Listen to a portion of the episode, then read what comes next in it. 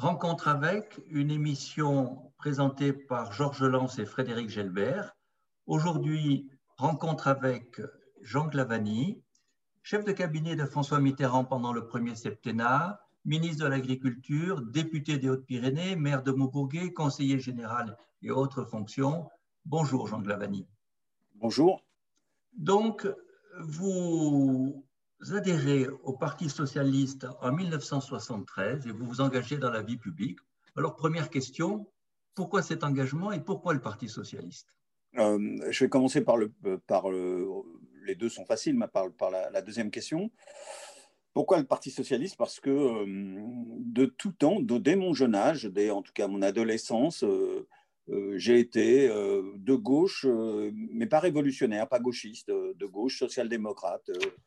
Et donc, euh, j'allais dire, euh, cet engagement que j'ai eu euh, dès l'âge de 18 ou 20 ans, même quand j'étais étudiant à Nanterre en 68, où tous mes copains étaient gauchistes, ou presque tous mes copains étaient gauchistes, ben moi, je n'étais pas gauchiste, j'étais déjà réformiste, social-démocrate, socialiste.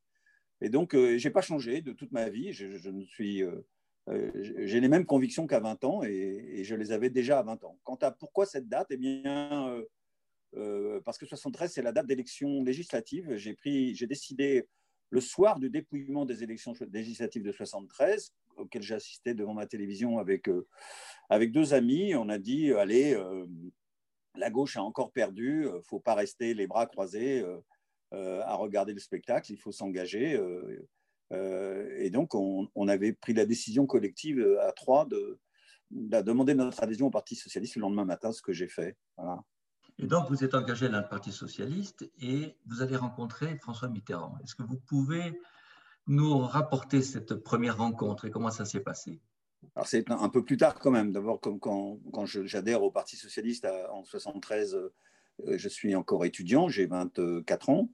Euh, je suis encore étudiant à, Nanterre, je le disais à l'instant, et à Sciences Po à Paris. Euh, puis je suis, euh, pendant la fin de mes études, notamment pendant la rédaction de ma thèse d'économie, je suis maître auxiliaire dans des lycées de, de la région parisienne. Et puis, puis quand j'ai fini Sciences Po, un de mes maîtres de conférence à Sciences Po me propose de rentrer comme chargé d'études à la direction de la construction au ministère de l'équipement où euh, où il était euh, chef de service. Et euh, en 75, l'Assemblée nationale crée le, corps des assistants parlementaires. Jusque-là, jusqu'en 75, les députés de, l'Assemblée nationale n'avaient pas de collaborateurs à part des indemnités de secrétariat pour leur secrétariat, mais n'avaient pas d'assistants. Et le groupe socialiste à l'Assemblée, donc voyant la création de ce, de ce corps d'assistants parlementaires, au début c'était un assistant par député, après ça a été deux assistants, euh, le groupe socialiste décide de mutualiser ces postes d'assistants pour tous ceux qui étaient cumulards de mandat, mhm. c'est-à-dire ceux qui étaient soit maire d'une grande ville, soit président de région, soit président de, de, euh, de, de département, et leur a réquisitionné, si j'ose dire, leur contrat pour créer un corps d'assistants parlementaires, non pas attachés à un député, mais attachés à l'ensemble des députés socialistes sur une spécialité. Et je passe, et donc il y a une procédure, on appelle la candidature, une procédure de recrutement, et euh, je suis recruté avec dix, autres euh, copains, euh, jeunes assistants affectés au groupe sur une spécialité qui était pour moi équipement, logement, aménagement du territoire, transport, voilà. Assistant du groupe socialiste à partir de 75 et fin 75. Et au sein du groupe socialiste, il y a des députés connus, puisque le groupe est présidé par Gaston Defer, et François Mitterrand est un des députés du, du groupe socialiste. Euh, en 77-18, je candidat, euh, je suis secrétaire d'une section socialiste euh, là où j'habite, c'est-à-dire ici les Moulineaux, dans la banlieue de Paris. Je suis candidat au municipal en 77-78 sur une liste conduite par un, député communiste bien, bien connu qui s'appelait Guy Ducolonnet, qui, qui avait été un, député résistant déporté de, de, grande qualité. Puis en législative 78, je suis aussi candidat là, mais comme suppléant aux législatives. Et en 79, je suis candidat au cantonal à Issy-les-Moulineaux. Tout ça sont des élections perdues d'avance, c'est des terres de la droite. Euh, euh, euh, et, Mitterrand vient me, vient me, soutenir. Et ça vient me soutenir à Issy-les-Moulineaux dans un très haut d'école, bourré à craquer, dont je garde des photos de, cette réunion tendrement, si je veux dire. Et le lendemain, il prend un petit déjeuner le lendemain matin avec Jox et Jospin, qui Jox était trésorier du parti, Jospin le numéro 2 du parti. Il leur dit Au fait, je ne comprends pas pourquoi je n'ai toujours pas un assistant, un collaborateur pour moi. Alors Jospin et Jox lui dit, mais vous plaisantez, vous êtes le premier secrétaire du Parti socialiste, tous les permanents du parti sont vos collaborateurs, ils sont à votre disposition. Mitterrand s'énerve, leur dit, enfin s'énerve, leur dit, mais je ne comprenez pas ce que je veux dire, quelqu'un qui soit rien qu'à moi, qui puisse faire mon courrier, euh, voyager avec moi quand je me déplace, recevoir des gens en non nom, faire des missions personnelles, etc. Et Jox et Jospin disent, bah, qui, très bien, mais dites-nous qui voulez qu'on embauche, et on embauche, et dit, qu'est-ce que vous pensez du petit, il paraît qu'il a dit ça, j'étais pas là, du petit Glavani que je suis allé soutenir hier soir, et les deux me connaissaient. Euh, et, on dit, bah oui, très bonne idée. Euh, et euh, quelques jours après, deux, trois jours après, je suis convoqué par la secrétaire de Mitterrand qui me dit le président, parce qu'on l'appelait déjà le président à l'époque, il était président du Conseil général de la Nièvre, mais on l'appelait le président, il avait été président de la Convention des institutions républicaines, je crois que c'est là que on avait appris à l'appeler président. Il me convoque dans son bureau, qui était un bureau pigeonnier de la rue de Bièvre, euh, et il me dit, voilà, est-ce que vous accepteriez de travailler pour moi Et euh, vous imaginez, j'ai 30 ans, euh, quand même encore très jeune.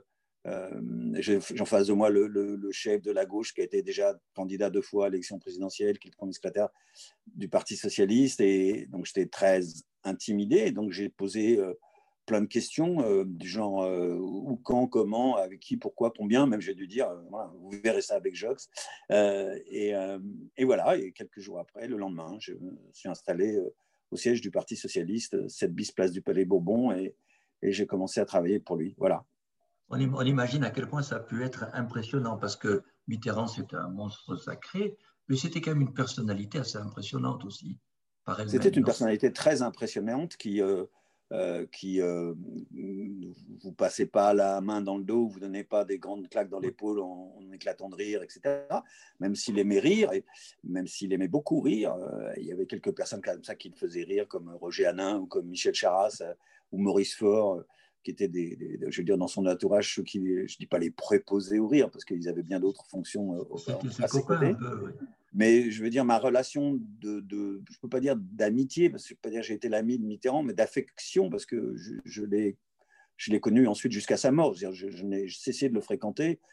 Là, en 79, je, débute une collaboration qui, c'est début 79, et je vais travailler avec lui dix ans de suite, jusqu'à fin 88, 9 ans et demi, 10 ans. C'est-à-dire deux ans et demi, trois ans avant qu'il soit président, et ensuite le premier septennat.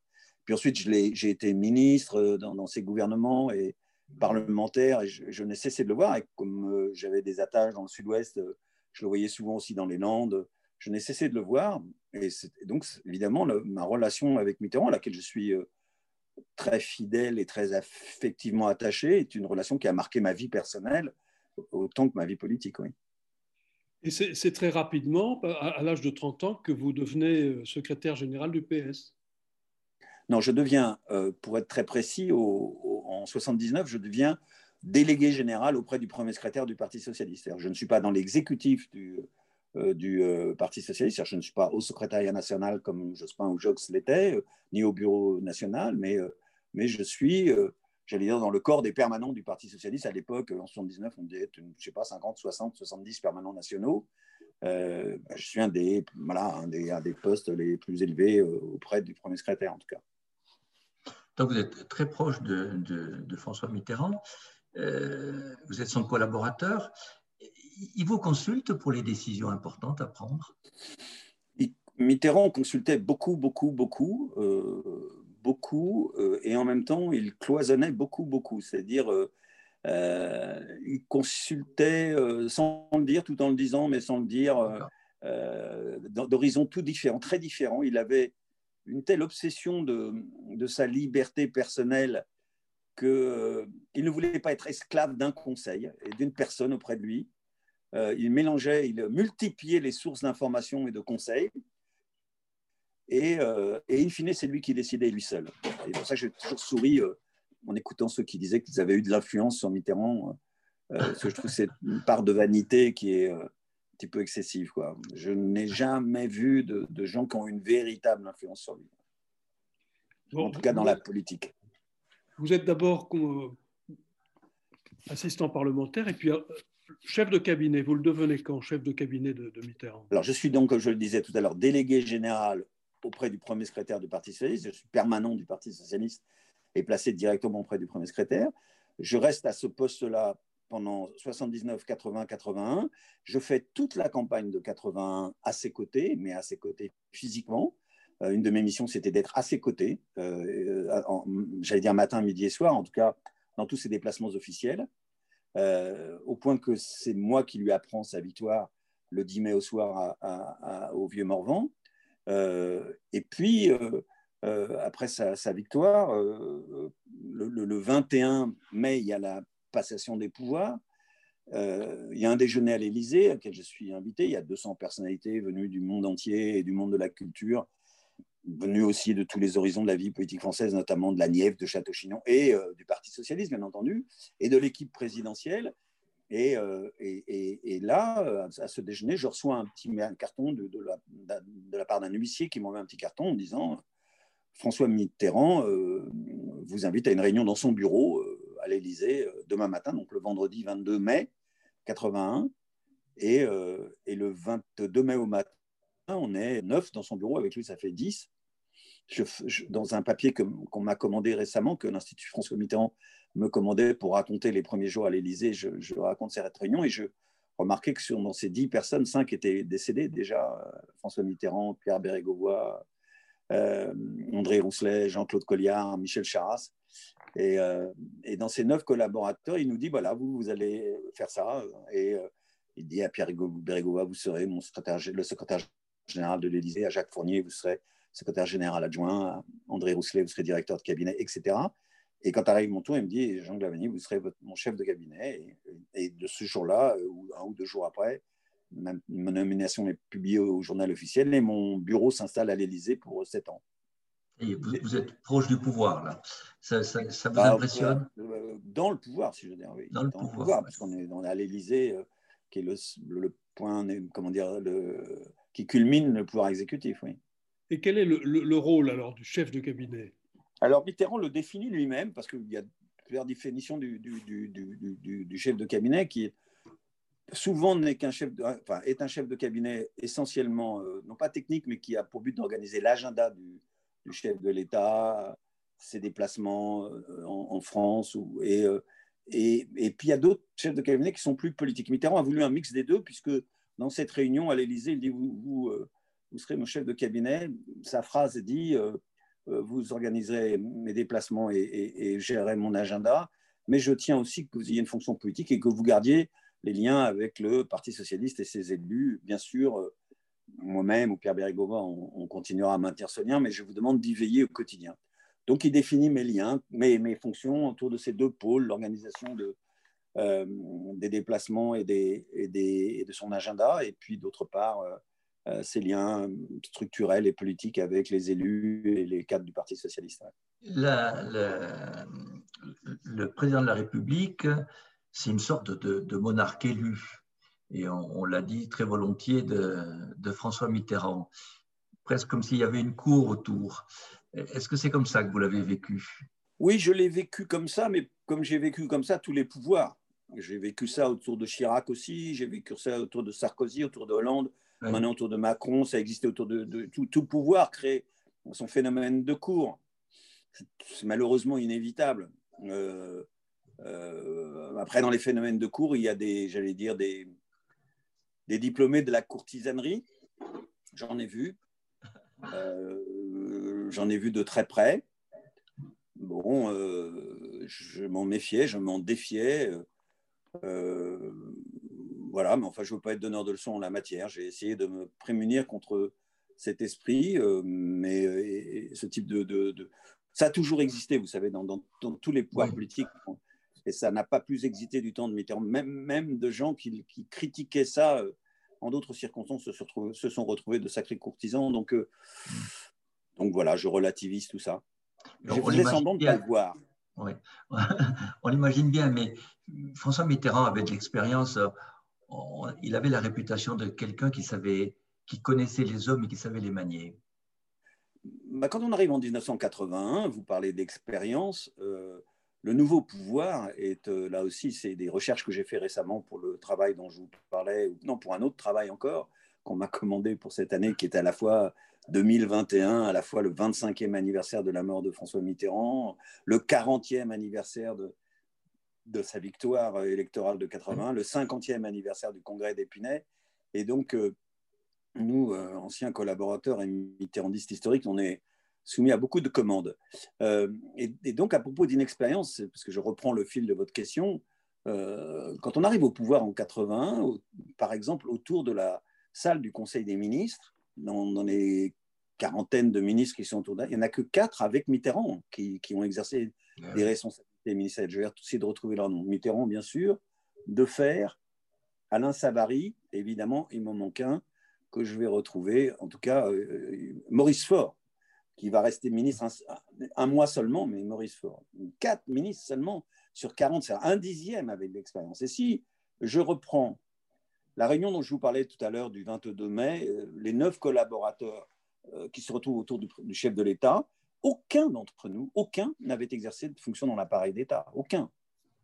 Euh, et donc, j'allais dire, ce qui se caractérisait essentiellement, c'était qu'on était des, militants, comme Pierre Bérégovoy typiquement, ou, euh, et, ou des amis de François Mitterrand comme Rousselet, qui n'était pas un militant du Parti socialiste, mais qui était un proche de, François Mitterrand. Euh, donc il y avait beaucoup d'inexpérience. Et donc, effectivement, l'expérience du pouvoir de Mitterrand était la seule marquante, en tout cas. Et elle nous a beaucoup servi. Il avait l'expérience des hommes, mais il avait aussi une relation des hommes qui était euh, extrêmement personnalisée. C'est-à-dire, comme je disais tout à l'heure, un souci formidable de sa liberté personnelle, et donc, il sait qu'il multipliait les contacts, euh, les diversifier, il ne voulait pas être esclave d'un conseil. Euh, un grand souci de cette liberté euh, et une certaine distance aussi par rapport à nous. On n'était pas entre copains à, se taper de bonnes rigolades, mais il y avait une distance et un respect profond, à la fois parce qu'il était beaucoup plus vieux que nous, en tout cas nettement plus vieux que la plupart d'entre nous, et aussi parce qu'il créait cette distance, mais en même temps, il savait régulièrement avoir un, geste, un mot affectueux euh, donc oui, il avait de l'expérience du maniement des hommes euh, euh, et, une expérience du pouvoir qui, faisait que il regardait tout ça avec la distance nécessaire. Proche de lui, là, vous, l'avez vu prendre des décisions parfois difficiles. Que, comment se ah, bah oui, ça, je n'ai, pendant dix ans, je n'ai pas cessé, oui. Et bien sûr. Comment se, se passait-elle cette, prise de décision? Comment hmm, mûrissait-elle? J'ai commencé de vous le dire tout à l'heure, c'est-à-dire euh, euh, Mitterrand, euh, quand il était face à une décision lourde, il, il, multipliait les sources d'information pour éviter d'être esclave d'une source d'information. Il voulait avoir toujours, y compris, il provoquait de lui-même une théorie antithèse quand c'était nécessaire, quand tout le monde lui disait il n'y a que ça à faire.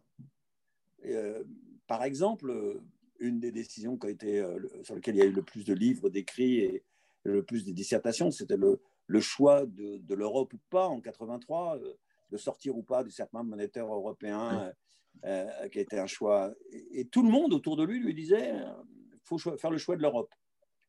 Et, et, Mitterrand a à donner crédit aux quelques rares personnes qui existaient euh, dans son entourage politique euh, euh, ou amical, et il les a écoutés autant que les autres, parce que il voulait vraiment avoir un choix. Il détestait qu'on lui dise il n'y a pas d'autre solution que de faire ça. Ça, c'était quelque chose qu'on n'avait pas le droit de lui dire d'une certaine manière.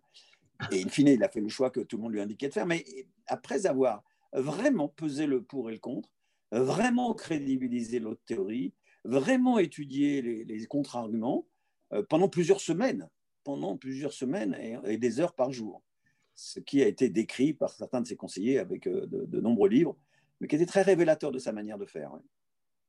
C'était une décision importante. vous, avez ressenti la tension qui existait à ce moment-là? Vous étiez conscient que c'était un tournant qui se passait?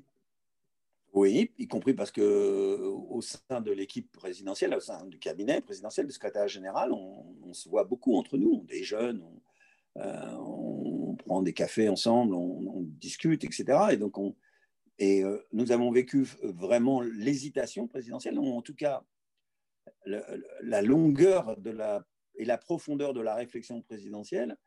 Donc on sent, oui, que voilà, comme pression politique et médiatique, parce que tout le monde, euh, tous les médias ne parlent que de ça.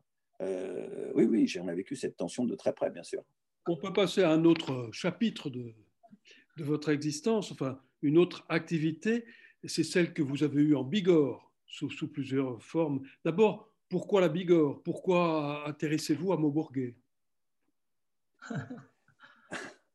J'ai coutume de dire qu'au fond, un, jour, euh, quand j'ai pris la première décision qui était de dire, euh, en l'occurrence, de suivre un, conseil euh, que me donnait François Mitterrand depuis des années, c'est-à-dire la décision de, de, me lancer en politique électorale, la première décision, c'était celle-là. Tout le reste découlait de source. Je vais vous expliquer pourquoi. Donc, depuis des années, François Mitterrand, euh, à chaque fois, quand on euh, voyageait euh, à travers la France, tous les deux, des fois on était seuls, il me disait Ah, vous voyez, ici, c'est une circonscription. Et puis, puis il me regardait, se tournait vers moi, il il me décrivait la circonscription, voilà, détenue par un tel, mais il y a tel ou tel socialiste. Il connaissait la France électorale par cœur. Et, et il finissait toujours par se tourner vers moi, il me disait Ah, ça, ça serait une circonscription pour vous. Et euh, alors, j'ai écouté ça une fois, deux fois, très fois. Je pourrais citer des exemples. Évidemment, il m'a dit ça dans la Nièvre, évidemment, il m'a dit ça dans Lyon, souvent en voiture entre Paris et, la Nièvre. Il m'a dit ça dans d'autres territoires encore. Et puis, euh, un jour, je lui ai répondu, je lui ai dit, vous savez, Président, le jour où je prendrai cette décision, euh, je voudrais, à ce moment-là, j'irai dans des paysages que j'aurais choisis moi, des paysages qui m'attirent, euh, une culture qui m'attire, euh, avec qui je me sens en harmonie, euh, un accent qui, m'entraîne, voilà, des traditions qui, me parlent. Et, donc, le jour où, j'ai pris la décision de dire bon, j'y vais, c'est-à-dire l'approche, après les élections législatives de 86, c'est là que je prends ma décision, en 86. et à ce moment-là, quand je me pense sur la France électorale et que je dis quels sont les paysages qui m'attirent, il se trouve que je ne veux pas vous raconter ma vie, mais au fond, euh, ma vie en termes de passion se partage entre la Bretagne et le Sud-Ouest. La Bretagne pour la voile et le Sud-Ouest pour le rugby. Et, euh, donc, entre le. Euh, voilà, j'ai des amis et, et, de la famille, et, encore maintenant, et en Bretagne et, dans le Sud-Ouest. Et donc, je, me disais, bah, je, ne peux aller que dans ces paysages-là. Et en fait, ma réflexion m'a vite amené au Sud-Ouest, y compris pour des raisons familiales, parce que euh, mes beaux-parents à l'époque habitaient euh, à Biarritz et que donc euh, ma, femme, mes enfants passaient leurs vacances dans le Pays Basque, passaient nos vacances dans le Pays Basque. Et donc j'ai choisi le Sud-Ouest. Deuxième décision. La première, partir vivre une aventure électorale. Deuxième décision, aller dans le Sud-Ouest. Troisième décision, pourquoi les Hautes-Pyrénées? Parce que quand je regarde à l'époque le Sud-Ouest et que je vois au fond l'écart qu'il y a entre les scores faits par François Mitterrand euh, nos élections présidentielles euh, de 65, 74, 81. et la traduction électorale pour les socialistes, euh, les Hautes-Pyrénées apparaissent comme le territoire où il y a le plus grand écart, à, cause ou grâce, j'en sais rien, des radicaux qui, au fond, votent Mitterrand, mais combattent les socialistes. C'est encore à l'époque, quoi.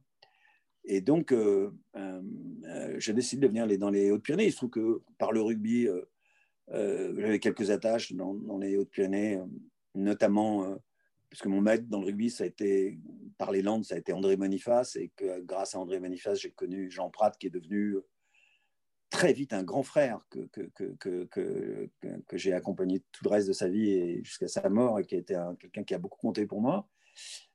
Et donc, je choisis les Hautes-Pyrénées pour cette raison. Et puis après, pourquoi Maubourguet? Eh bien, Il reste deux étapes à franchir, si j'ose dire.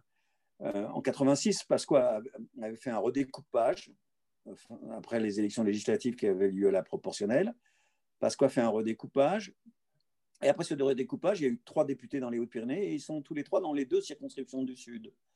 Euh, Bagnères dans la circonscription à la proportionnelle, bah, Bleuler se retrouve dans la même circonscription que, que et à gauche, et, et Claude Getz dans celle de, Lourdes. Et la troisième, celle de Tarbes et le Nord, Tarbes, Vic, Maubourguet, n'a pas de député. Et donc, je me dis, bah, je vais aller là. Autant aller euh, conquérir une circonscription où il n'y a pas à pousser un socialiste dehors. Pierre Fogg, il n'en était pas question.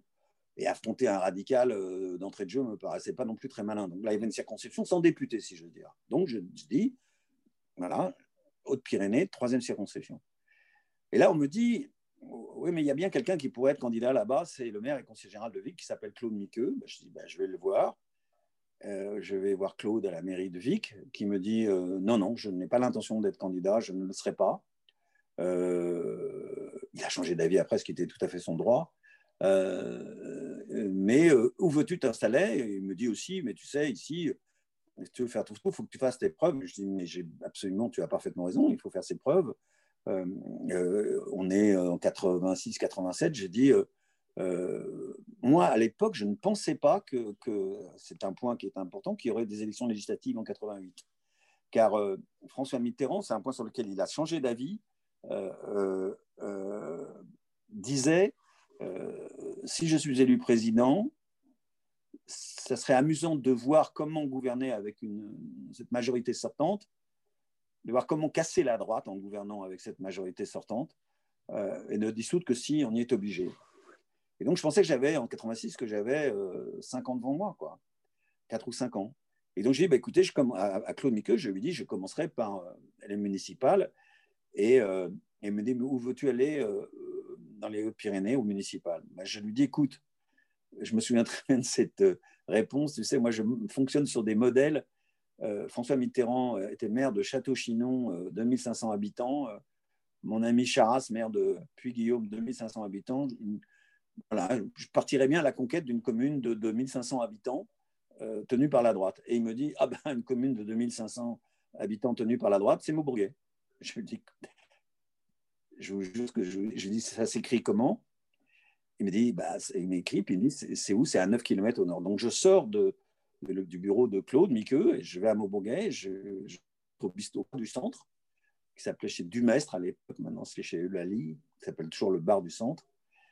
Et, je pose mon sac et je, euh, je commande, je sais pas, un café ou je sais pas quoi, et, je me dis dans ma tête, c'est là que je vais faire ma vie. drôle d'impression, mais qui euh, formidable impression, en même temps que c'est confirmé. Voilà. voilà comment et pourquoi je suis arrivé à Maubry. C'est un entonnoir qui part d'une décision, euh, celle de partir à, à, l'aventure électorale, encouragé par Mitterrand, qui nous poussait beaucoup, nous poussait tous à aller aux aventures électorales il aimait pousser tous les jeunes autour de lui, allez-y, foncez, je vous aiderai, et tout, etc. Et voilà, c'est parti comme ça. Par la suite, ça, ça vous a été évidemment un peu reproché d'être parachuté. Oui, bien sûr, mais, mais, mais, Mitterrand aussi était parachuté dans la Nièvre, Jox dans les, euh, en Saône-et-Loire, euh, etc. Juppé à Bordeaux, euh, Jospin Haute-Garonne. Oui, ça a été reproché par des gens qui, qui, voilà, qui avaient envie de me reprocher ça, de toute façon, qui m'auraient reproché autre chose s'ils n'avaient pas reproché ça. Oui, c'était une aventure en terre inconnue quand même. Je trouve ça formidable, l'histoire, vous allez au café et vous découvrez, et, vous devenez maire de, de Montbourguet. je deviens maire de Montbourguet trois ans après, en 89. Après, entre-temps, il y a eu l'épisode de 88 qui a été, euh, qui a été difficile et en même temps était un, je dis toujours que euh, cette défaite de 88 face à Claude Miqueux, donc qui avait décidé, poussé par des socialistes dissidents qui voulaient euh, euh, pas me laisser la place, et poussé notamment par une fédération socialiste à qui je pouvais faire de l'ombre.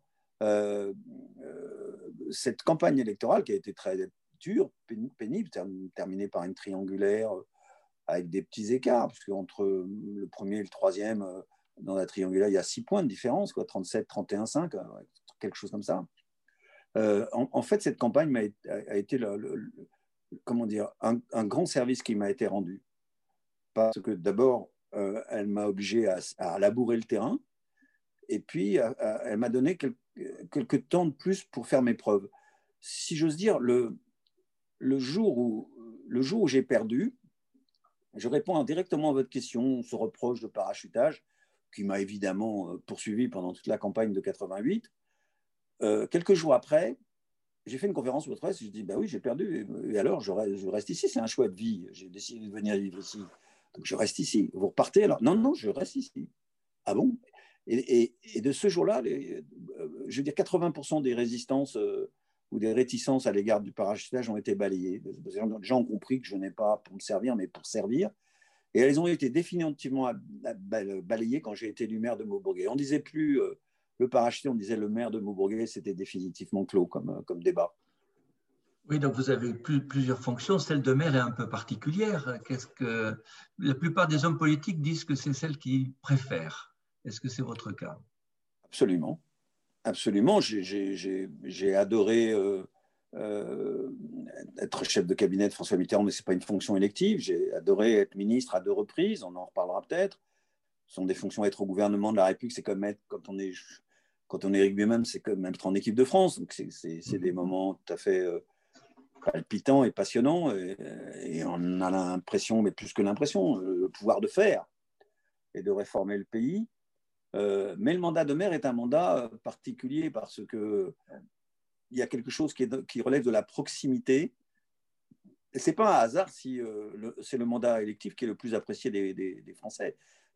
Le maire est la personnalité politique, le responsable politique dans lequel les citoyens ont le plus confiance parce qu'ils sont, parce sont en proximité avec lui. J'ai vécu une, une expérience très amusante et très édifiante quand à un moment, donc j'ai été député maire de Maubourguet un peu plus tard, donc après 93. Euh, et, ça a duré comme ça jusqu'à, été député maire jusqu'à 97 ou 90, 98. Et là, Lionel Jospin, euh, avant, c'était avant que je devienne euh, ministre, c'était en 97, décide de voter la limitation du cumul des mandats. Et donc, on apprend aux uns aux autres qu'on ne pourrait plus être maire à la législature, suivante. En fait, comme je suis devenu ministre, il a, exigé ça de, tous les ministres avant que la loi ne l'exige. Donc, je me souviens d'une conversation avec, euh, euh, une femme de, de, de qui, euh, me soutenait beaucoup, une femme assez âgée. J'ai entendu à la radio, vous ne pourrez plus être député maire. Alors, j'ai dit, bah non, je ne pourrais plus. Ah bon, bah alors vous ne serez plus député. Hein. Je lui dis, bah, à moins que je ne sois plus maire. Elle me dit, vous ne ferez pas ça, j'espère. Bah, je lui euh, bah, peut-être que si. Euh, et, euh, on avait bien compris là que, pour elle, le député, c'était loin, c'était à Paris que ça se passait. Elle voulait garder son maire à proximité d'elle elle se foutait que le député qui allait à Paris ne soit plus député. C'était donc oui, j'ai vécu le cumul des deux et je dois dire que j'ai laissé le poste de maire en 98, mais pas à cause du cumul des mandats, à cause du cumul des mandats pour les ministres imposés par Jospin. Euh, euh, c'est des boulots à, plein temps d'être ministre, surtout ministre de l'Agriculture, de la Pêche. C'est des boulots vraiment à plein temps et on travaille jour et nuit. Donc, euh, vous ne pouvez plus être maire, en tout cas de la même façon. Et donc, j'ai abandonné le poste de maire. Je ne l'ai jamais repris, alors que j'aurais pu euh, aux élections municipales suivantes, c'est donc en, 80, en 2001, celui qui était devenu maire de Maubourguet, euh, qui était mon premier adjoint, qui s'appelle Jean Guillas, me dit euh, Tu reprends la place si tu veux. Je lui dis Écoute, c'est pas l'envie qui m'en manque, mais il faut faire attention à la manière dont on traite les gens, les électeurs, que le côté pousse-toi de là que je m'y remette je le sens pas moralement, je le sens pas. Puis vis-à-vis de toi qui a, exercé les fonctions de maire depuis 98, depuis trois ans donc, euh, avec euh, un plein temps quoi, euh, te reléguer premier adjoint, je le sens pas non plus moralement. Donc ça m'a coûté, mais non, je ne suis pas redevenu maire. Mais je pense que c'est une évolution heureuse de la vie politique française, parce que malgré tout, je vais vous faire une confidence. Dans l'hémicycle du Parlement, mes amis socialistes qui présidait une grande région ou qui, présidait ou qui était maire d'une grande ville, ils n'étaient pas des bons députés. Ils n'étaient pas des bons députés. Ils ne faisaient pas le travail. C'est des, des boulots à temps plein, chacun. Bah, c'est des responsabilités à temps plein, oui. Et, des le boulot, de député est à temps plein aussi. C'est ce qui était un petit peu négligé peut-être. Absolument. C'est pour ça que euh, je n'ai jamais vu, je cherche dans ma mémoire à droite comme à gauche, hein, des députés maires ou des députés présidents de conseil régional ou présidents de conseil général qui étaient de bons députés au sens qui euh, travaillaient à l'Assemblée, faisaient leur boulot de législateur. Je peux prendre des exemples. Euh, André Labarère, feu André Labarère, maire de Pau, à qui me liait une amitié sans faille jusqu'à sa mort. André est un maire magnifique de Pau, passionnément amoureux de sa ville, passionnément dévoué à sa ville, euh, dévoué à, sa cause de maire le matin à 4h30 ou 5h du matin. Il prenait ses premiers rendez-vous à, 5h du matin. C'était malade, c'était fou. Et à 8h30 ou 9h, il partait marcher dans les rues de la ville avec un de ses collaborateurs pour prendre des notes. Et voilà. Il, il, était passionnément dévoué à sa ville. Mais André était totalement absent du Parlement. Totalement. Je lui ai dit un jour en rigolant, euh, il a, je vais vous raconter cette anecdote que j'ai jamais racontée. Et un jour, on, arrive à l'Assemblée, on était encore députés tous les deux euh, dans le même groupe. Et un, mardi à, 14h30, il, me, croise dans les couloirs, il me dit Mais Jean, euh, j'ai voulu aller à la réunion de groupe et euh, je n'ai pas trouvé la salle. Ben, je lui dis Mais tu es allé à quelle heure? Il me dit bah Là, à 14h. Comme... Ben, je dis André, ça fait, ça fait 10 ans que les réunions de groupe sont à 11h. André, voilà, ça a été un immense maire de peau je pense que à droite comme à gauche, tout le monde le reconnaît, totalement dévoué à sa ville et à ses concitoyens, mais un piètre député. Et le cumul des mandats était à travers cet exemple-là. Et je peux prendre d'autres exemples, y compris parmi mes amis, y compris dans, notre grande région du Sud-Ouest. C'est très démonstratif, donc pas de cumul des mandats. Mais qu'est-ce que vous pensez de, de la durée des, mandats exécutifs dans le temps? Est-ce qu'il n'y a pas un moment où maire d'une grande ville pendant 30 ans, c'est pas un peu excessif Ou président d'une région où on devient inamovible? La limitation du, des mandats dans le temps, qu'est-ce que vous en pensez pour les exécutifs, bien sûr? C'est un, un, sujet sur lequel je n'ai pas tranché dans ma tête. Je, je, pense que si quelqu'un, euh, pour deux raisons, qui sont l'une de raisons euh, sociétales et, l'autre de raisons personnelles et psychologiques la raison sociétale, elle est que nos sociétés sont de plus en plus vieilles, c'est-à-dire que la place des plus de 65 ou 70 ans dans la société est de plus en plus importante. Et dire à ceux qui ont exercé des mandats pendant 20, 25 ou 30 ans, euh, pousse-toi de là, ça veut dire bah, que à 65 ans ou 70 ans, on n'est plus capable. On n'est plus bon à rien. Or, ça, je pense que c'est une erreur. Je pense profondément que c'est une erreur. Et je pense que je le vois autour de moi, je vois des tas de gens de, 65, 70, 75 ans qui pourraient rendre encore des services considérables au pays et qui sont sur la touche. Donc, c'est un premier, bon, un, premier euh, motif de, réticence. J'ajoute que c'est le peuple qui décide. C'est les électeurs euh, qui, décident. Euh, et longtemps, ceux qui sont restés, enfin, des gens qui sont restés longtemps à leur poste de maire, comme je pense à justement André Labarère, ou de faire que l'un et l'autre voulaient mourir dans leur fauteuil de maire, euh, s'ils ont duré longtemps, c'est que les électeurs les reconduisaient. C'est qu'ils avaient toujours la confiance de leurs électeurs. Alors, cette confiance, elle est balancée parce que je sens bien qu'il y a aussi euh, chez les électeurs euh, des sentiments contradictoires, dont peut-être d'ailleurs moi-même j'ai été victime. En disant, oh, bah, il a déjà fait cinq mandats, celui-là, ça suffit, place à, place de plus jeunes. Bon, mais je me demande si, la vraie sagesse, c'est pas de s'en remettre justement à ces sentiments contradictoires des, euh, électeurs qui, euh, là, pourront choisir euh, une vieillesse sage, là, le renouvellement. En tout cas, je n'ai pas d'idée. Je, sens bien que le renouvellement est considéré comme un signe de, de, comme dire, de modernisation de la vie politique, la, la limitation pardon, du renouvellement. Voilà, j'ai des doutes encore sur le sujet, mais ce n'est pas très important. Peut-être plus important, c'est le, millefeuille administratif dans lequel on est, où on a accumulé les, les strates. Qu'est-ce que vous en pensez? Est-ce qu'on peut en sortir? Les communautés de communes, le canton, le, département, la région. Moi, je suis sur cette affaire-là, euh, là aussi d'un avis mitigé. Euh, ce qui paraît le plus important, c'est de. D'abord parce que je pense que euh, ce fruit de l'histoire, c'est-à-dire euh, que les régions et les départements euh, ce soit continuer leur vie avec des communes qui, en milieu rural, ont trouvé, le, dire, à travers la coopération intercommunale, fait des communautés de communes en milieu rural, des comités d'agglomération dans le monde urbain.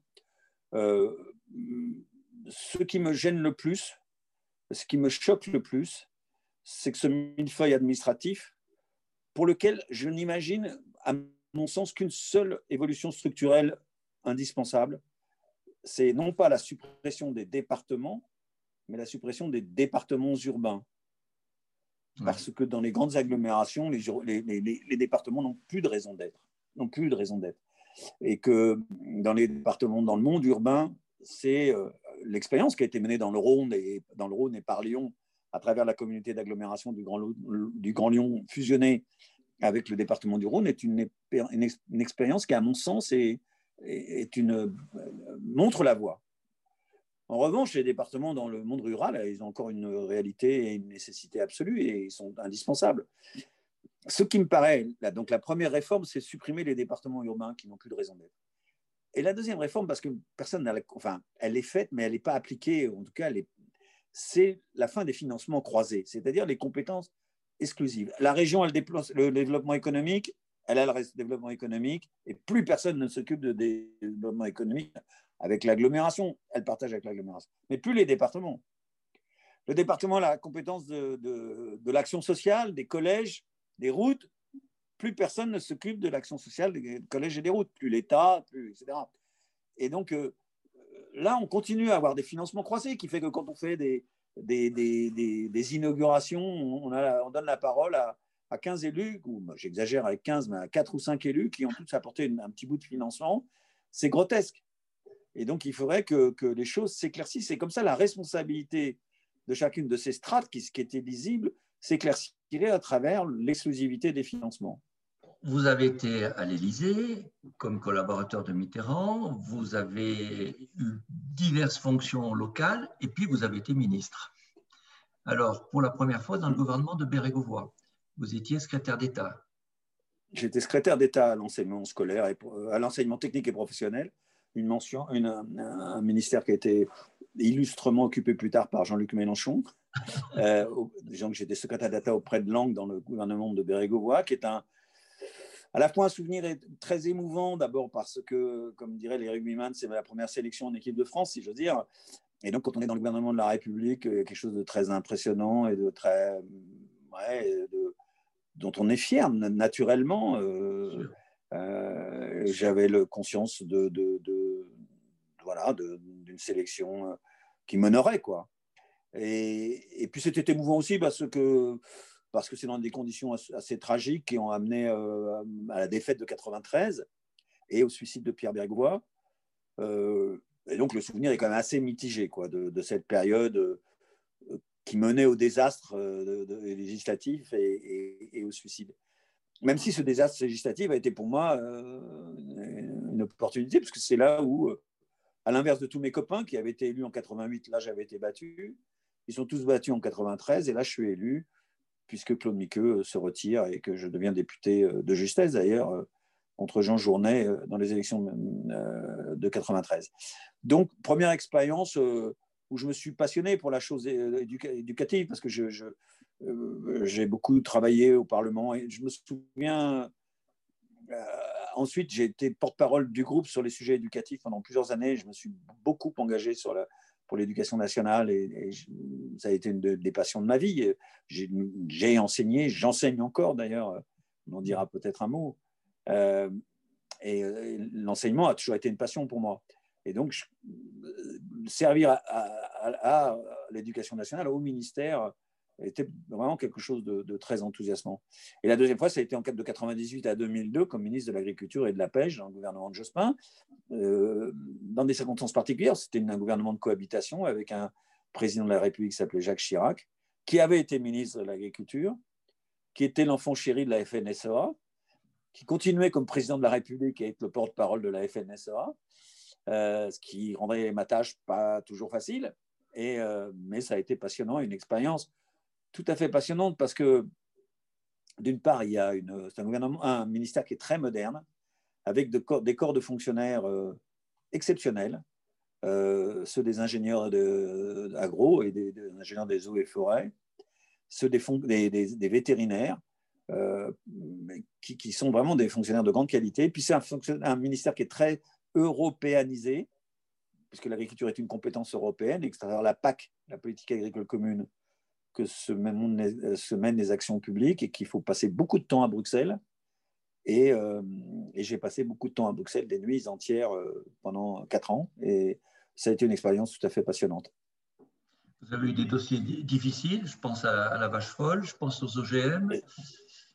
J'ai eu plein de dossiers difficiles, mais le, le ministère de l'Agriculture est un ministère de gestion de crise que ce soit des crises économiques, des crises de secteur où le cours du porc s'effondre et les producteurs de porc sont à la rue ou dans la grande misère, ou euh, les crises sanitaires comme évidemment la vache folle ou la l'hystéria ou d'autres choses encore euh, qui euh, surgissent à tout moment, la crise politique du renouvellement de la PAC en 2000 qui était un travail extrêmement ardu, ou voilà, ou, d'autres crises encore comme euh, les, les, OGM ou d'autres choses encore. Donc, euh, donc oui, mais, mais ça, c'est la nature du ministère de l'Agriculture. C'est pour ça que c'est passionnant, parce que c'est un ministère très difficile. Et j'ai coutume de dire que les choses faciles sont sans intérêt. C'est les choses difficiles qui sont passionnantes. Pour changer un peu de sujet, comme bon républicain, vous êtes un défenseur de la laïcité. oui. Je pense. Et c'est quand même un sujet un petit peu d'actualité. Euh, et on voit bien, avec toutes ces fractures euh, dues euh, à certains communautarismes, que la laïcité a besoin d'être défendue. Comment vous la concevez, cette laïcité? Bah, D'abord, c'est un sujet sur lequel j'ai énormément travaillé, puisque pendant dix ans, j'ai été auprès de François Hollande, qui était premier secrétaire du Parti socialiste, et après 2002 et jusqu'à 2012 et même un peu au-delà, J'étais secrétaire national du Parti socialiste dans l'équipe de direction du Parti socialiste en charge de la laïcité, qu'à l'époque j'avais créé une, euh, université permanente de la laïcité au sein du Parti socialiste euh, et, que j'avais créé au groupe socialiste à l'Assemblée des rencontres annuelles de la laïcité. Tout ça a été abandonné depuis par le Parti socialiste et par le groupe socialiste, ce dont je me suis beaucoup désespéré, mais enfin, c'est comme ça. Je ne dis pas que ceci explique cela, et d'ailleurs, à la fin de tous ces travaux, j'ai écrit un livre qui s'appelle, euh, il y a quelques années, qui s'appelle La laïcité, un combat pour la paix, parce que je suis contre les guerres scolaires ou laïques, mais je suis pour l'affirmation de, de, la laïcité comme une valeur républicaine. Donc, il y a, chez moi une... J'ai beaucoup, beaucoup travaillé sur ces sujets. J'ai donné des dizaines de conférences, écrit des dizaines et des centaines d'articles et écrit ce livre. J'en ai même écrit deux autres avec des amis. Euh, laïcité, un point sur les lits, euh, une publication de la Fondation Jean Jaurès, et euh, c'est un sujet qui me passionne. Je, dirais que dans les débats actuels, euh, je pense que je réfute l'idée qu'il y ait euh, deux ou trois conceptions de la laïcité. Il y a une conception de la, laïcité. Et que simplement, il y a des courants politiques, à gauche comme à droite, qui ne prennent que la part qui les intéresse de la laïcité et l'oublient leur, leur globalité. Je m'explique. La laïcité, c'est je dirais, elle marche sur deux jambes, pour bien me faire comprendre, même si c'est un peu. Elle marche sur une jambe libérale au sens politique du terme, libertaire, c'est-à-dire l'affirmation d'une liberté fondamentale qui est la liberté de conscience, qui est garantie, qui est protégée, et le libre exercice des cultes.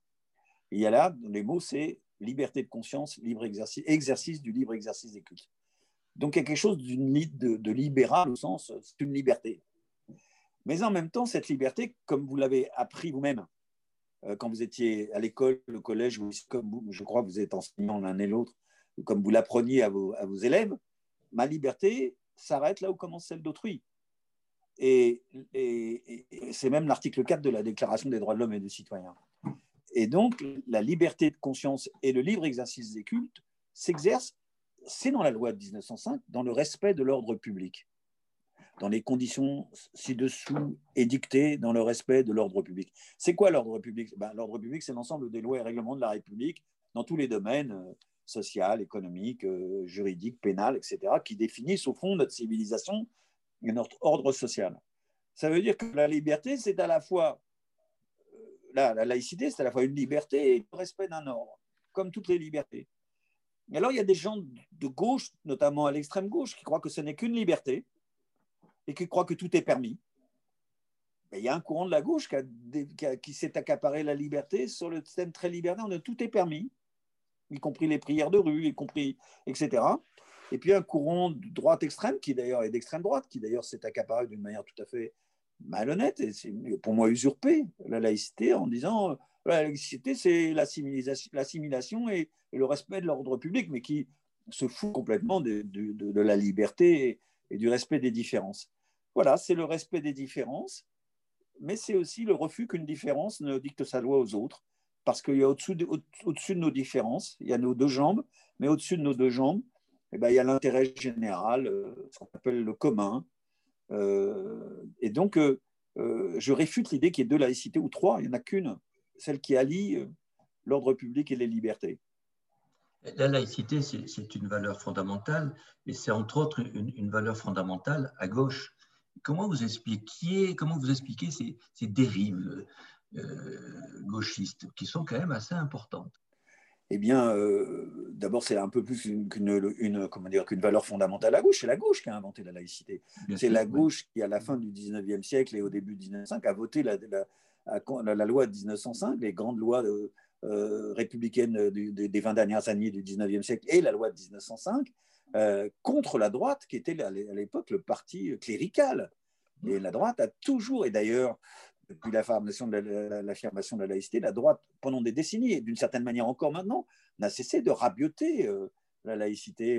je me paraît rappeler le triste épisode de la loi de Bré de 59, qui a été un coup terrible contre la laïcité au niveau scolaire. Bon, et donc la gauche, ben, elle était laïque et puis, euh, et puis elle a dérivé parce que, parce que justement, il y a eu euh, cette influence gauchiste de l'extrême gauche dans laquelle toujours, euh, une partie de la gauche a toujours été sensible, qui dit liberté, liberté, liberté.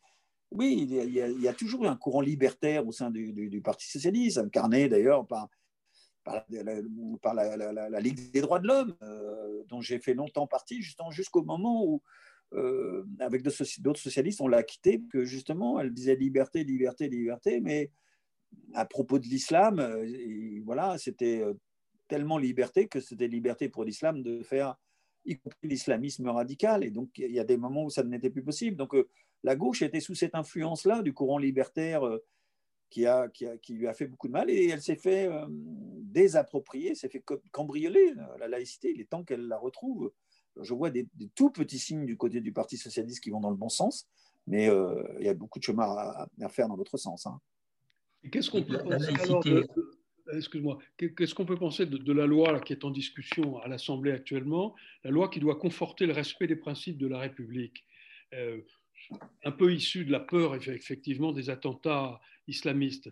Est-ce qu'elle a des chances d'efficacité contre cet islamisme?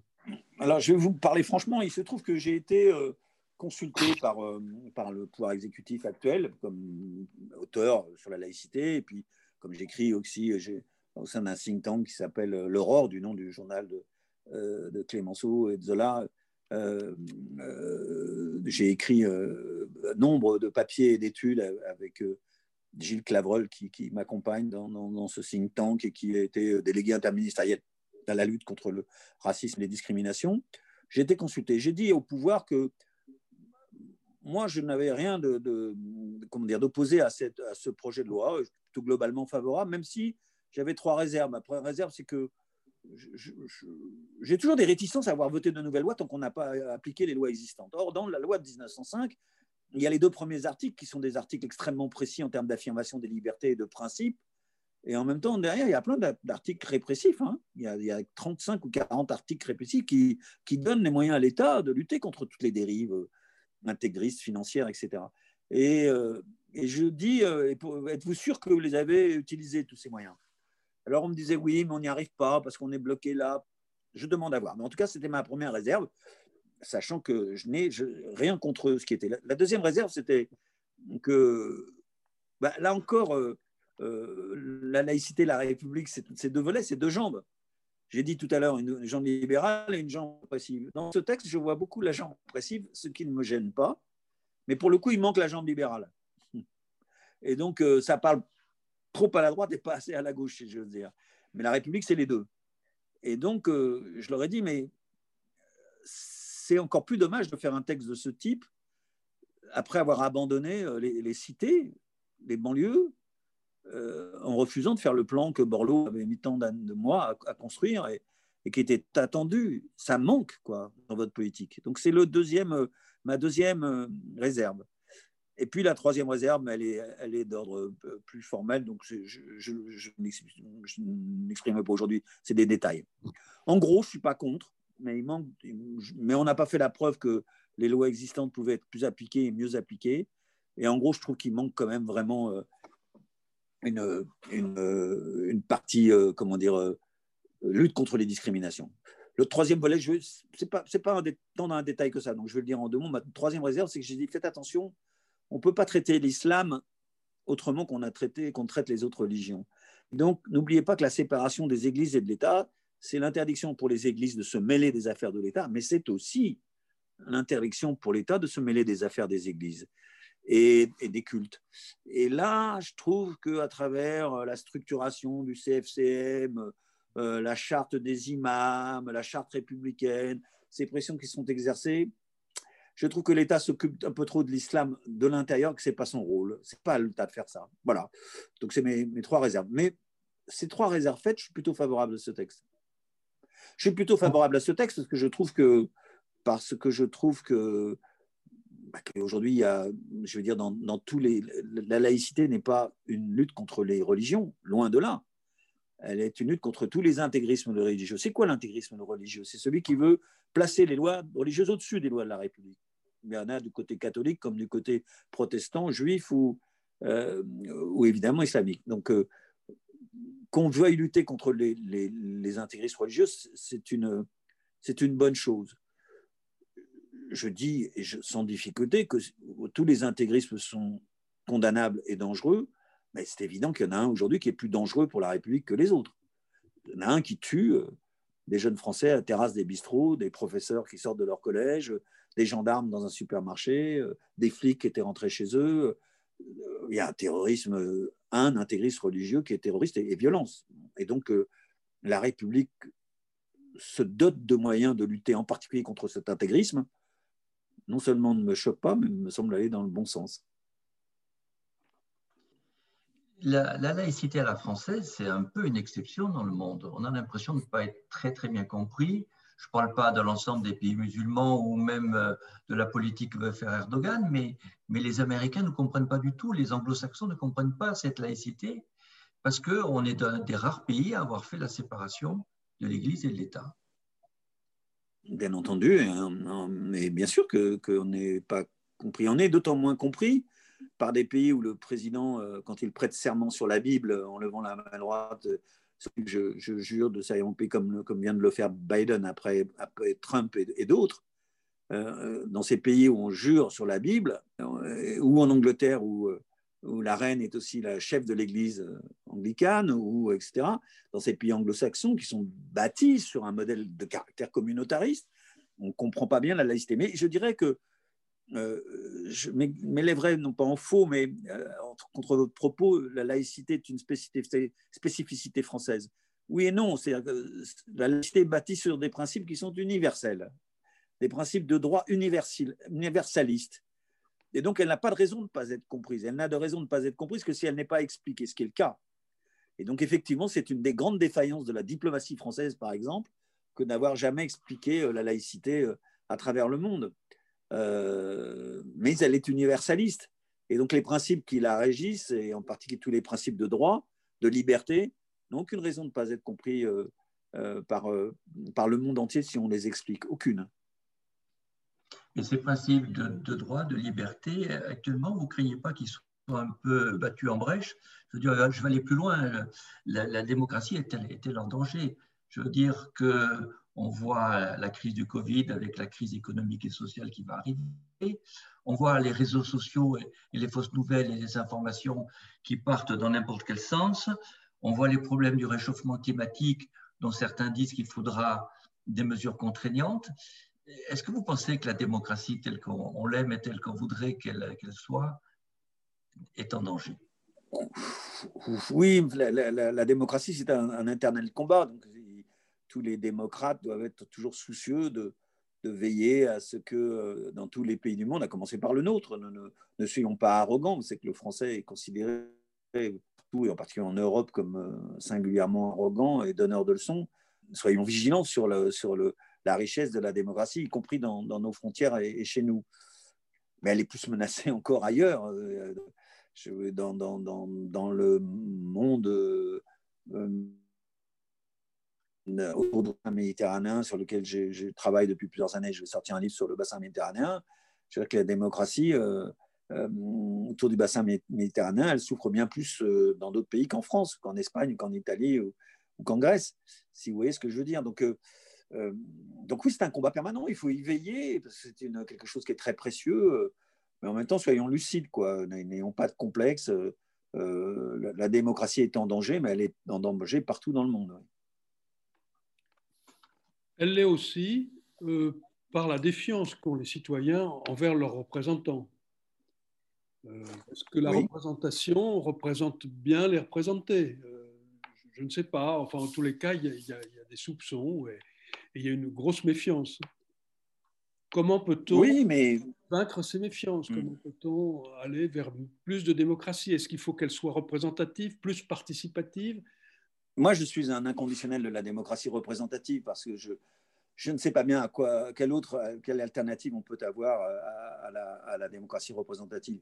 La démocratie, démocratie représentative, elle est, elle est née euh, sous l'Antiquité chez les Grecs, quand euh, on se retrouvait sur l'agora, sur la place publique, pour voter euh, les grandes décisions. à main levée, quasiment, ouais. Et puis on s'est rendu compte que bah, c'était compliqué de voter sur tout à tout moment, toutes les décisions. Et donc, on, a, on s'est dit, on va inventer un système de représentation où euh, des gens vont être euh, représentés le peuple pour, euh, en nombre plus limité, décider à main levée ou pas des décisions collectives.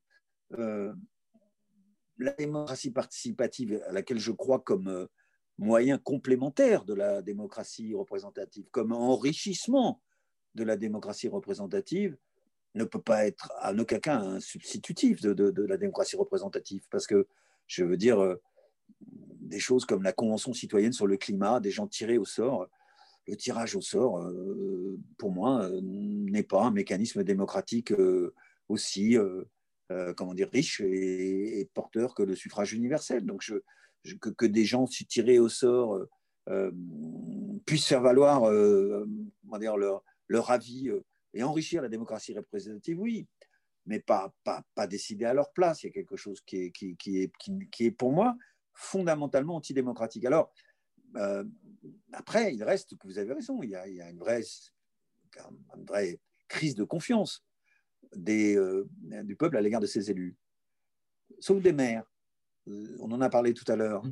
les maires restent, comment dire, de, des gens qui les, citoyens ont confiance. Donc il faut retrouver euh, euh, pour les autres, euh, en particulier pour les parlementaires, qui sont ceux qui sont les plus discrédités, si j'ose dire, les moyens de, retrouver la confiance des maires. Ça dépend beaucoup d'eux. Hein. Ça, dépend beaucoup de, l'exercice qu'on peut avoir. Ça dépend beaucoup des comportements aussi. J'ai toujours appris, j'ai appris de Jospin notamment, avec qui j'ai eu beaucoup de plaisir à travailler, notamment pour cet aspect-là, que la politique, c'est des idées, c'est des convictions, c'est des projets, mais aussi des comportements une forme d'humilité, euh, de modestie, de rigueur, de transparence, etc. Et c'est vrai que trop de nos élus dans l'ancien monde politique, mais je suis obligé de le reconnaître dans le nouveau aussi, dans le nouveau aussi, ne font pas preuve de cette transparence, de cette rigueur, de cette humilité euh, euh, qui, sied à la démocratie représentative. Et donc, je pense qu'il y a beaucoup de balais à donner dans les comportements politiques et que peut-être ça. Euh, voilà, j'avoue que j'ajoute que, que tous les comportements déviants, déviants, il y en a eu beaucoup, mais, mais je veux pas faire de polémique, mais enfin, il y a beaucoup de choses que la justice met un temps fou, un temps fou, un temps fou à, à éclaircir. J'ai vécu Balkany euh, mhm. dans l'hémicycle, euh, nous, avec son arrogance, nous, nous narguant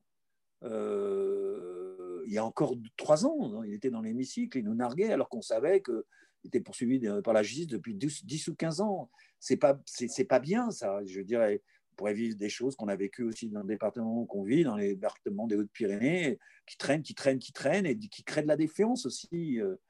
De, la défiance, à haute dose. Et donc, euh, voilà, il faut à la fois de l'exemplarité, de la rigueur, de la transparence, puis il faut que la justice fasse son travail, et plus vite qu'elle ne le fait.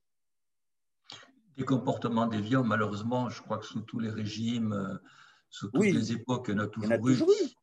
Après, il faut que les circonstances favorisent ce, travail. Est-ce que vous ne croyez pas qu'au niveau de la représentation nationale, un peu de proportionnel aiderait à, avoir une meilleure représentation et une nécessité du compromis surtout qui n'existe plus je ne veux pas prendre ma casquette d'enseignant à Sciences Po, ce que j'ai été dans les années 80-90, ce que je suis de nouveau depuis, l'année dernière. Euh, euh, la proportionnelle, elle a des vertus et des, elle a des grands avantages et de grands défauts. Et le scrutin majoritaire a les avantages qui sont les défauts de la, proportionnelle et les défauts qui sont les avantages de la proportionnelle. La proportionnelle a cet avantage de la justice et de la représentativité, c'est-à-dire que tous les courants de la vie politique sont euh, représentés au Parlement à proportion de leur, euh, de leur force véritable dans le pays. Et elle a ce défaut que elle empêche euh, euh, les majorités d'émerger. Elle éparpille, elle dissémine et euh, elle empêche ces majorités et la stabilité nécessaire au bon gouvernement. et le scrutin majoritaire a l'autre défaut, l'autre qualité, l'autre défaut. il, déforme, assurément puisqu'on peut avoir 35 ou, 38% des voix, avoir 65 60% des, des, députés. Mais en même temps, il donne des, des majorités stables et, la capacité de gouverner.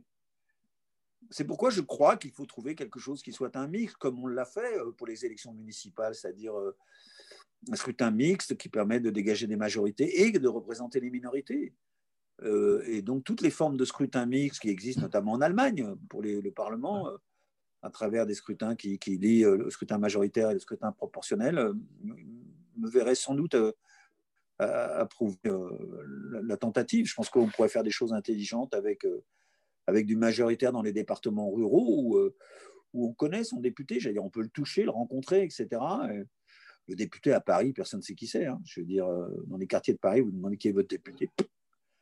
Euh, et donc, euh, et la proportionnelle dans les départements urbains, quelque chose comme ça ne me, choquerait pas. Donc, on va, rester sur ce souhait d'une évolution avec un, un, équilibre dans la laïcité et dans la démocratie. Merci Jean Glavani.